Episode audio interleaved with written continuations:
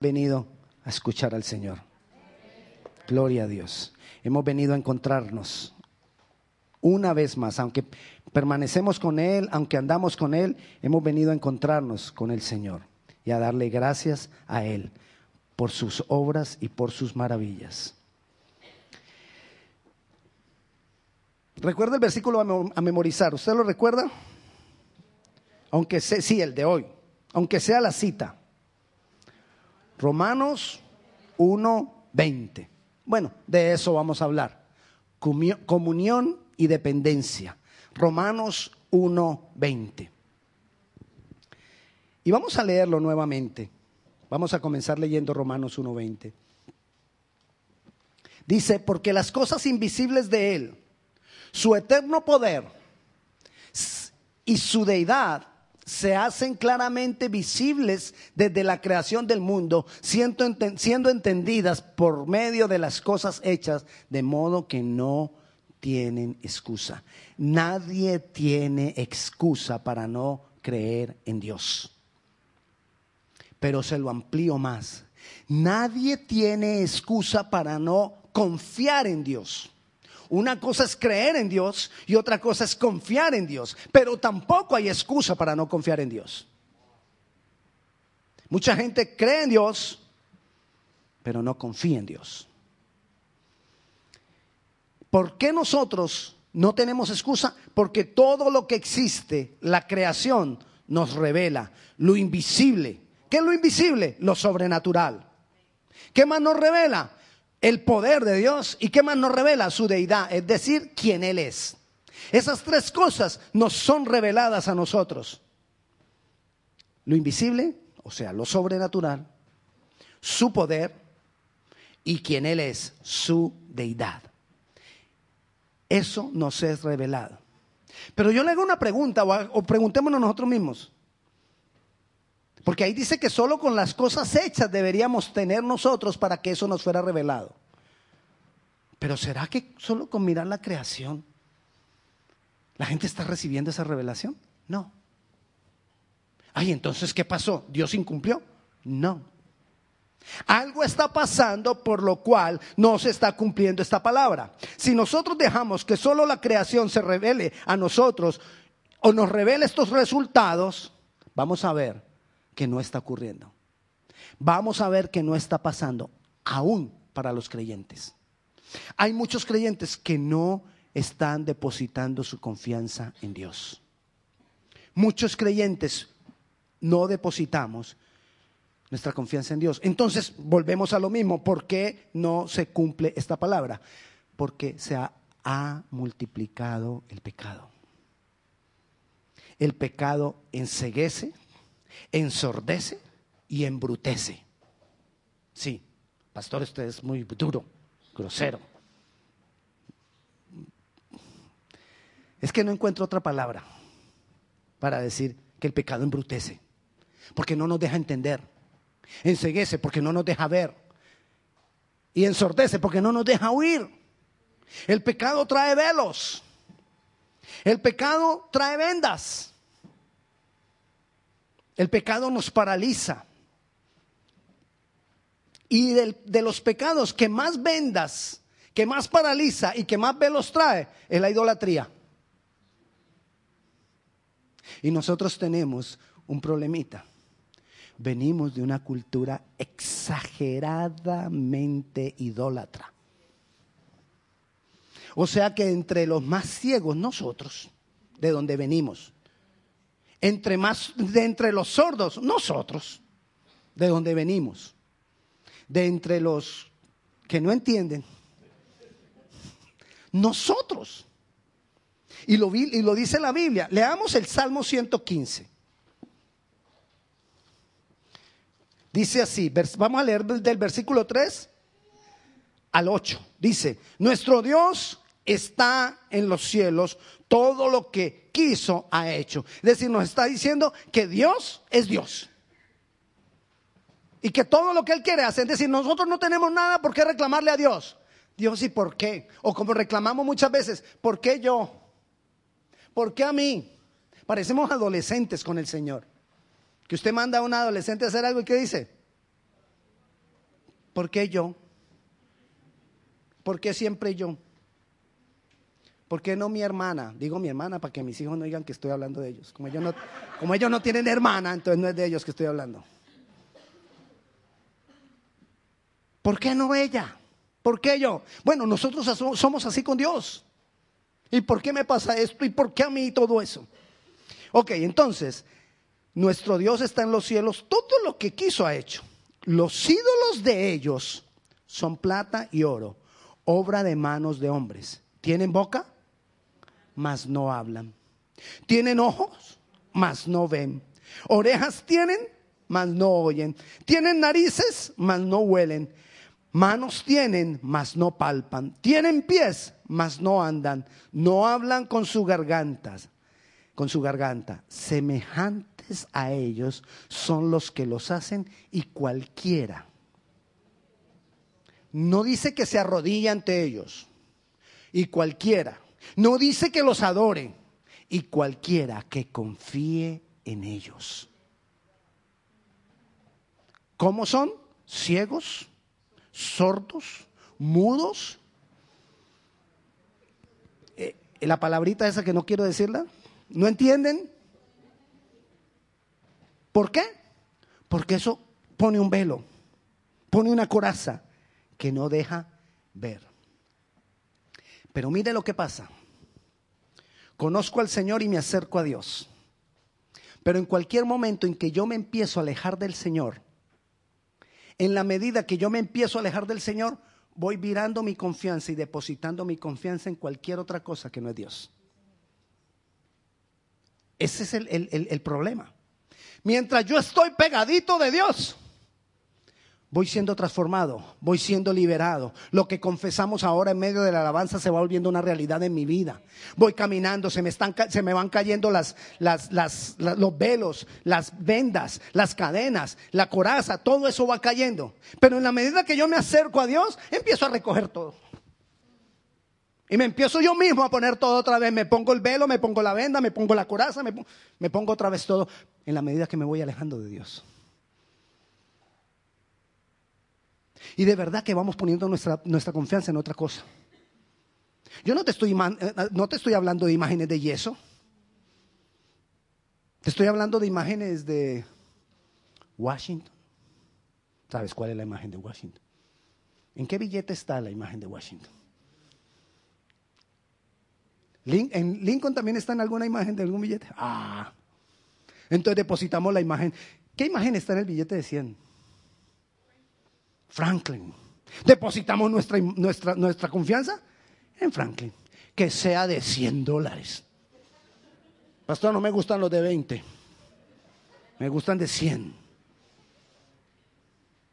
Me gustan cheques. Vamos depositando, o si no, en, nuestro, en nosotros mismos. Esa es la, la imagen que más defendemos. La del yo, la del ego. Y, voy me voy apartando del Señor y voy depositando mi confianza en lo que yo puedo hacer, en lo que yo puedo lograr, en el orgullo, en quien yo soy, en lo que yo sé, en lo que yo trabajo, en lo que yo sé hacer, en las capacidades que tengo, aún en los talentos y en los dones que tengo. Y voy depositando mi confianza en todo eso. Y cuando yo empiezo a hacer eso, entonces lo invisible de Dios se me pone un velo. Su poder no lo veo. Su deidad, ¿quién Él es? Tampoco lo veo. Porque me voy apartando de Él.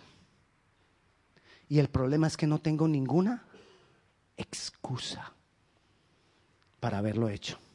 Pero todo comenzó porque me empecé a apartar de Él. Nosotros fuimos creados para adorar. ¿Para qué fue creado un carro? Para andar. Y usted solo hágale. ¿Y qué hace el carro?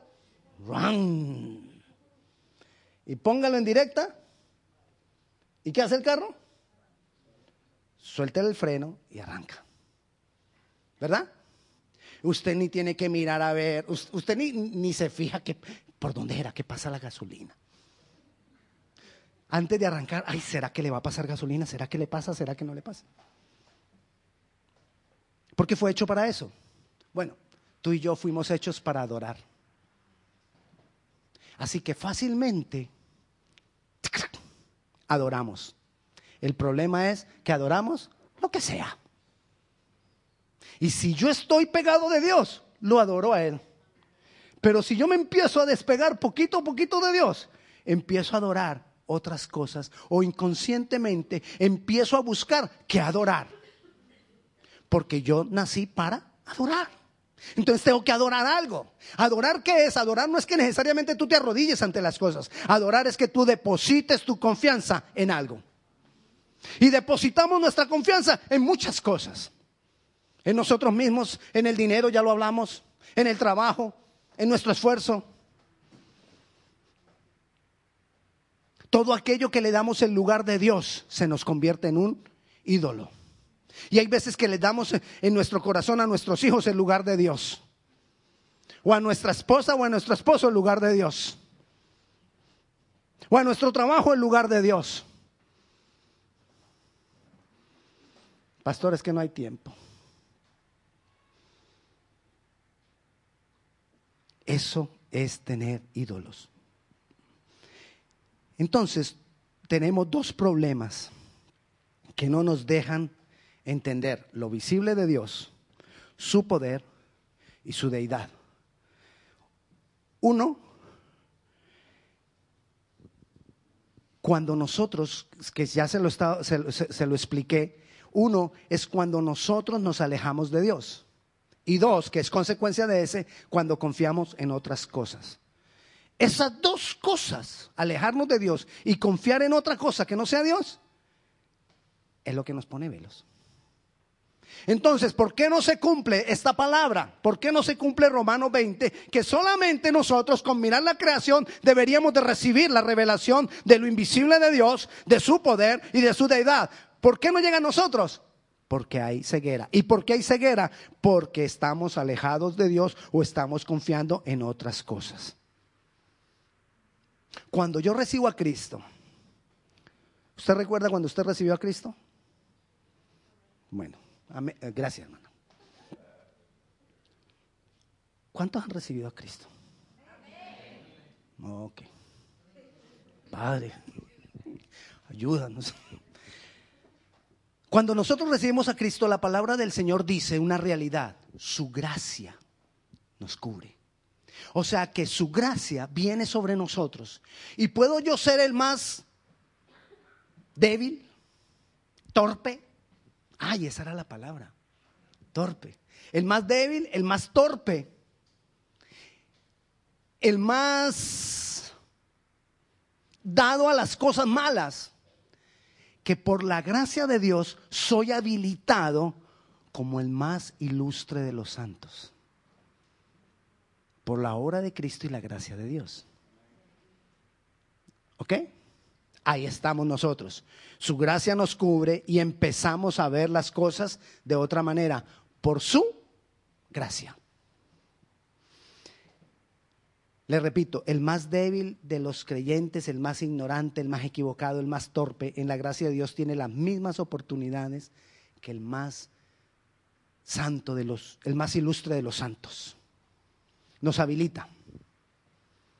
¿Por qué? Mateo 27, 51 dice que cuando Cristo murió, en el momento que Cristo murió, se rompió el velo. ¿Cuál velo? El velo que se rompió era el velo que dividía el lugar santísimo del lugar santo. En el tabernáculo había un atrio, que era como el patio del tabernáculo, y había dentro, dentro del tabernáculo una casa con cubierta con pieles. Y la casa estaba dividida en dos, lugar santo y lugar santísimo. Al lugar santísimo entraba solo un hombre, el sumo sacerdote. No más, uno. Una vez cada año uno entre todo el pueblo una vez cada año, para hacer expiación por los pecados de todo el pueblo. O sea que ¿cuántos podían entrar a la presencia de Dios? Uno del pueblo. Ese, velo que dividía el lugar santo del lugar santísimo se rompió en el momento en que Jesucristo estaba muriendo en el monte Gólgota. Allá en el templo se rompió. lo que simbolizaba es que nosotros ya teníamos libre acceso, todos, no uno, todos a la presencia de Dios. Por su gracia. Y hoy eso se cumple en nosotros. Por su gracia se rompe el velo, la ceguera, las vendas, la coraza, todo eso se rompe por su gracia. Me es quitado. Soy libre de todo eso. Hay acceso a la presencia de Dios. Pero Primera de Corintios capítulo 2, versículo 9, mire lo que dice. Búsquelo en su Biblia. Vamos a ver quién es más rápido, si nosotros o la pantalla. Primera de Corintios 2.9. Mm. Ok. Antes bien, como está escrito, cosas que ojo no vio, ni oído oyó, han subido, ni han subido en corazón de hombre, son las que Dios ha preparado. Ah, para los que hay una condición. Hay que amarlo. ¿Hay que qué? Él no va a revelar todo. El velo se va a caer y va a quedar en el piso. Ya no se va a volver a levantar, no lo vamos a recoger más. Pero hay una condición. ¿Cuál? Hay que amarlo. ¿Y qué es amar? Amar no es decirle, Dios te amo. Te amo, te amo, te amo, te amo, te amo. A, Dios no lo convencemos así con esas palabritas. A la novia, a ella sí. Pero a Dios no. A Dios hay que demostrárselo. ¿Y con qué se lo demostramos? Con dos cosas. Cercanos a Él y dependiendo de Él. ¿Recuerda cuáles son los dos errores que nos enseguecían? Separarnos de Él y depositar nuestra confianza en otra cosa. Pero amar lo que es, estar cerca a Él y depositar mi confianza en Él. Entonces viene como consecuencia que todo ese velo que me fue quitado por la gracia no se vuelve a manifestar en mi vida. Amén. Por eso yo les decía ahora mientras estábamos en, en el tiempo de la alabanza que la propuesta de este año, ok, si usted quiere proponerse aprender inglés también. Y usted me dice, pastor, estoy aprendiendo inglés y de ahí en adelante, cada que lo vea le digo, hello. Está bien, si usted quiere proponerse adelgazar, adelgace. Si usted quiere proponerse propuestas todas las que quiera, ahorrar, ahorre. Pero que nuestra principal propuesta sea amarlo estar cerca a Él y depositar mi confianza en Él. Porque todo lo demás Él me lo va a revelar, Él me va a guiar, Él me va a decir qué tengo que hacer con el bendito inglés. Él me va a decir qué tengo que hacer para poder cumplir con la ida al gym. Él me va a decir qué tengo que hacer para poder ahorrar. Él me va a decir qué tengo que hacer para restaurar mi hogar. Él me va a decir qué tengo que hacer para ganarme un espacio en el corazón de mis hijos. Pastor, ¿cómo así, ¿cómo así que si usted se tiene que ganar un espacio en el corazón de sus hijos? No crea que usted tiene el derecho de mandar a sus hijos porque son sus hijos. Usted va a poder mandar a sus hijos si se gana un espacio en el corazón de sus hijos. Pero todo eso lo necesitamos por Dios, por amarlo a Él, por tener comunión con Él. ¿Quiénes son los que le aman? Los que pasamos tiempo con Él y esperamos en Él los que permanecemos en su presencia y dejamos que Él tenga el control, los que continuamente tenemos comunicación con Él y dependemos de Él. ¿Por qué? Porque sabemos y creemos y decidimos que separados de Él, nada podemos hacer. Sí podemos hacer muchas cosas, sí, pero yo decidí que separado de Él nada puedo hacer. Eso es otra cosa. Cuando el Señor dice en Juan, separados de mí, nada podéis hacer, no es una obligatoriedad. ¿Usted no cree que la gente hace muchas cosas allá afuera, separados de Dios? Hasta dinero hacen. Y un montón. Hacen plata y un montón, no. Y muchos de nosotros hasta dicen, mira, y ese es malo y mira lo bien que le va. ¿O no ha dicho usted nunca eso? Nunca se ha puesto a mirar el vecino, el carrote que tiene. Y ese ni busca a Dios y, y mira, y entonces, ¿qué importa? Lo que me importa es yo y Dios. Mi corazón y Dios. Y que yo he decidido que separado de Él, nada puedo hacer. Nada sirve. Nada tiene sentido. Separado de Dios, ni mi hogar tiene sentido. Separado de Dios, que mi esposa, con todo el respeto que le tengo a mi esposa, pero separado de Dios, ni mi relación con ella tiene sentido. Nada tiene sentido.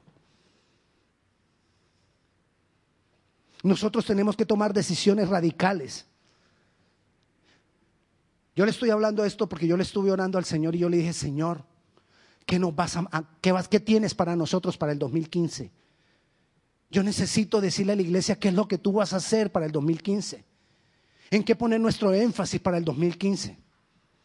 Y me llevó a Romanos 1.20. Y yo he entendido que Dios nos quiere revelar para el 2015 a nosotros lo invisible, lo sobrenatural, su poder y su deidad, quien Él es. Pero también entendí que tenía que haber una propuesta en nosotros. Y la propuesta es tomar la decisión que separado de Él, nada, nada puedo hacer. Por su gracia, Él nos va a revelar esas cosas pero nosotros tenemos que estar en la posición indicada, en el lugar preciso, en el lugar indicado. Porque esto no es un proceso. Esto no es algo, perdón, esto es un proceso, esto no es algo inmediato. Es más, parece como proporcional. En la medida que yo más dependo de Dios y más deposito mi confianza en Él y más comunión tengo con Él, mayor revelación tengo de Él. Es proporcional. Así que entonces, ¿cuál debe ser mi propuesta? Mantenerme ahí. Mantenerme ahí. Esa fue la decisión que tomó María. Y Jesús dio testimonio de ella y dijo, donde se hable de mi evangelio, se va a hablar de esta mujer. María. ¿Qué hizo ella? ¿Había cosas que hacer? Sí. Su hermana Marta decía, ay, mira, hay que hacer la comida. Llegó el maestro vamos a hacer tamales. Y los tamales se demoran, ayude. María dijo, ¿qué? ¿Tamal?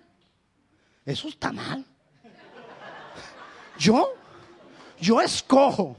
Yo escojo ir a oír a mi, maestro. Yo escojo sentarme a sus pies. Yo escojo estar con él. Yo decido y escojo tener comunión con él.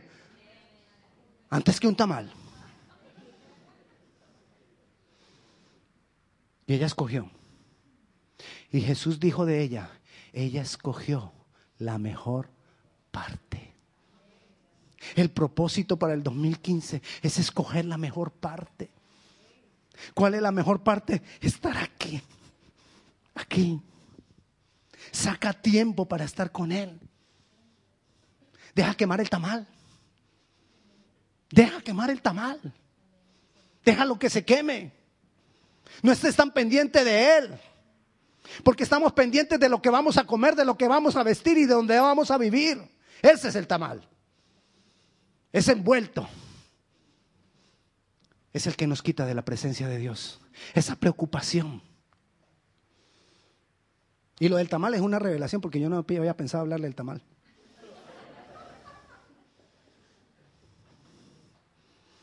Pero nosotros necesitamos comunión, comunicación, interesarnos por conocerle más. Y la única manera de conocer a Jesús es leerlo. Léelo. Léelo, aquí está. Léelo. Pastor, yo ya no tengo de esa Biblia. Ok, entonces léelo aquí. Pero léelo. Esa está muy grande. En el celular donde lo tengas, pero léelo. Lee a Jesús. Cómete a Jesús. No te comas el tamal. Cómete a Jesús. Come de Él, aliméntate de Él, vive de Él. Porque no solo de pan de vivir, además deberíamos de ponerle una nueva versión a eso. No solo de tamal vivirá el hombre, sino de toda palabra que sale de la boca del Señor, de la boca de Dios. Ese debe ser lo que yo tengo que entender. Que si yo no estoy acá, me muero de hambre. Que si yo no estoy acá, soy un raquítico. Que si yo no estoy ahí, los de allá dirán, pastor, ¿por qué lo puso tan lejos de nosotros? Sorry. Pero son propuestas que nosotros tenemos que hacernos. Le conoceremos como el Padre, le conoceremos como Jesús, le conoceremos su gran obra, le conoceremos como el Espíritu Santo que está en nosotros. ¿Sabe que nos falta conocerle mucho más a Él, su deidad? Nos hace falta conocerla.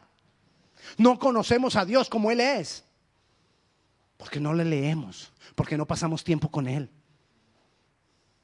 Cuando tú pasas tiempo con Él y lo, y lo, vas conociendo y vas recibiendo de Él, las cosas se te van aclarando, vas entendiendo tantas cosas.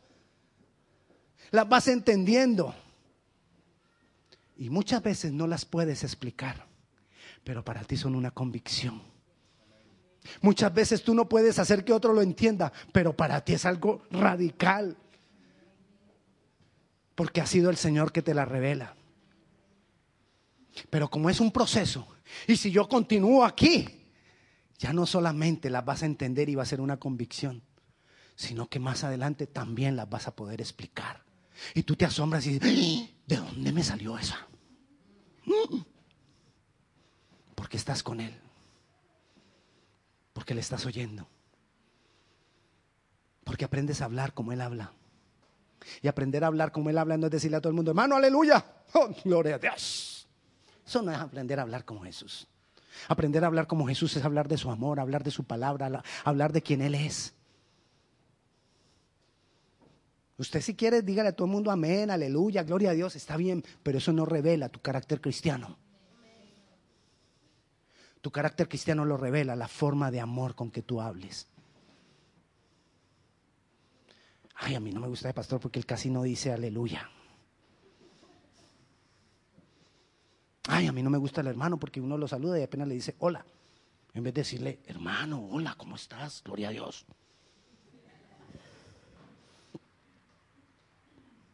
Pero eso no es lo que revela el carácter de Dios en mi vida. Hemos aprendido ese lenguaje en el medio cristiano, amén, téngalo si quiere. Pero no creas que porque te hablas así, entonces, ay, estoy lleno del Señor. Y ponemos así cara de, de lleno de Dios. ¿Usted no ha visto que hay algunos que llegan con cara de lleno de Dios? Pero ¿quién los conociera en la casa? Los conocían en la casa. Los conociera en pijama. Hmm. Dios quiere revelarnos quién Él es y manifestarse en nosotros. Este pueblo necesita nosotros manifestando a Dios. Tú no creas que Dios nos puso aquí y nos está reuniendo para que la pasemos rico aquí adorando al Señor. Para nada.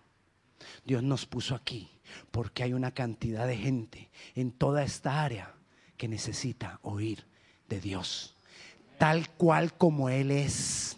Pero para nosotros mostrar tal cual como Él es, tengo que conocerlo yo. Y no por referencia de otro, sino de primera mano, como María lo conoció a Él de primera mano como Marcos lo conoció a él de primera mano. Era un adolescente, Marcos era un adolescente cuando Jesús murió. Y muchos dicen, no es que a Marcos le contaron todo. Pero él alcanzó a recibir muchas cosas de primera mano siendo un niño de Jesús. Nosotros tenemos que aprender a recibir las cosas de primera mano. Uy, hermano, venga, le cuento, usted viera, la otra vez yo conocí una señora que recibió un milagro de Dios. ¿Y por qué no puedes hablar del milagro que Dios te hizo a ti? ¿Por qué no podemos hablar de lo que Dios está haciendo conmigo? De lo que Dios me revela a mí, de lo que Dios me muestra a mí. Así que la invitación en este día es para que haya una propuesta para el año que viene, 2015. Estar ahí, en su presencia, en comunión con Él. Vale más un día en su presencia que mil fuera de ello. Vale más. Vale más un ratito en la mañana que tú puedas sacar para Él que todo el día trabajando. Vale más que tú puedas obedecer al Señor en tu hogar, siendo ejemplo en tu hogar, siendo sacerdote en tu hogar, que mostrándote muy correcto fuera de casa. Vale más todo eso. Por eso yo te invito a que le hagamos, esta tarde le vengamos al Señor, vengamos delante del Señor y le digamos, Señor, yo quiero eso. Porque yo sé que Él nos va a revelar lo invisible de Él, su eterno poder y su deidad. Yo lo sé. Yo sé que lo va a hacer. Pero tiene que haber una propuesta nuestra. Sal de la comunidad. Sal del confort. Sacúdete un poco. Y el ángel venía de vez en cuando a las aguas de Siloé y movía las aguas. Y el que primero llegara a las aguas sería sano. Y había un paralítico que nunca podía llegar primero porque era paralítico y no tenía quien lo arrastrara para llegar cuando las aguas se movían. Pero Jesús vino y lo sanó.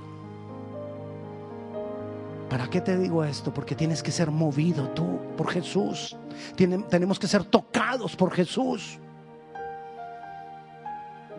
Algo tiene que moverse dentro de mí. No puedo seguir igual. Yo mismo no puedo seguir igual. Necesitamos algo adicional.